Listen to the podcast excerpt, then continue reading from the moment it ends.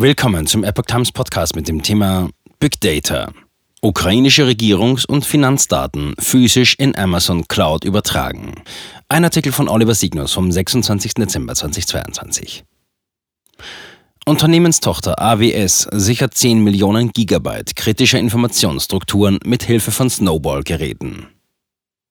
Das US-Unternehmen Amazon liefert seit Kriegsbeginn nicht nur Unmengen Hilfsmittel an die Ukraine. Wie die Los Angeles Times berichtet, hat Amazon das osteuropäische Land auch dabei unterstützt, dessen Regierungs-, Steuer-, Bank- und Eigentumsdaten außer Landes zu bringen. Seit dem Beginn des militärischen Konflikts mit Russland haben Fachleute von Amazon Web Services, AWS, wichtige Daten heruntergeladen, um sie außer Landes zu bringen. Dazu nutzten sie koffergroße Festkörperspeicher namens Snowball Edge.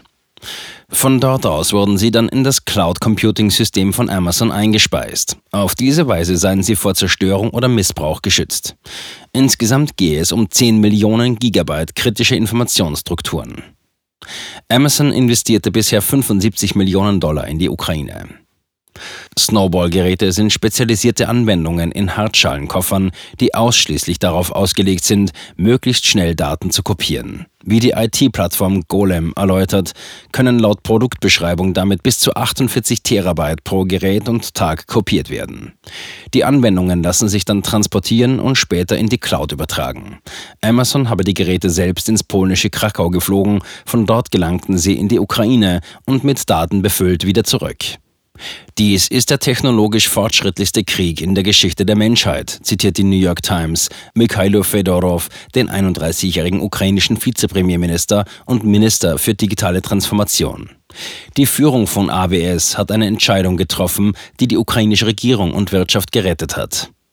Amazon habe bisher 75 Millionen Dollar in sein Engagement in der Ukraine investiert, wozu auch der Datentransfer über die Snowballs gehört. Fedorov, der diesen Monat auf einer Tech-Konferenz in Las Vegas sprach, nannte dies unbezahlbar. Erstes Treffen am Tag der russischen Invasion.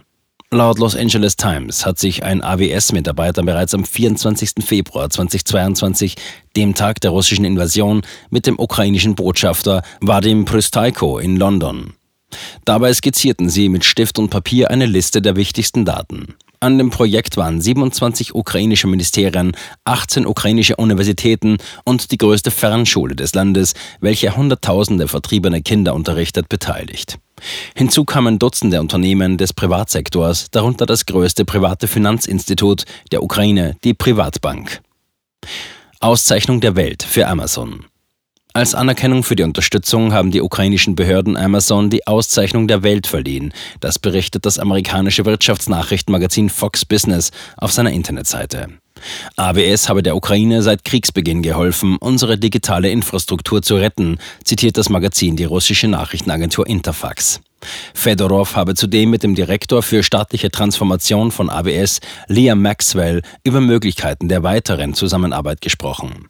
Im Mittelpunkt hätten dabei Maßnahmen zum Wiederaufbau des Landes gestanden. Maxwell habe signalisiert, dass sein Unternehmen bereit sei, mit technologischen Lösungen für die Digitalisierung des öffentlichen Sektors und des Justizsystems zu helfen. Amazon reihe sich damit in die Riege anderer Spitzenunternehmen wie Google und Microsoft ein, die den vom ukrainischen Präsidenten Volodymyr Zelensky ins Leben gerufenen Preis bereits erhalten hatten.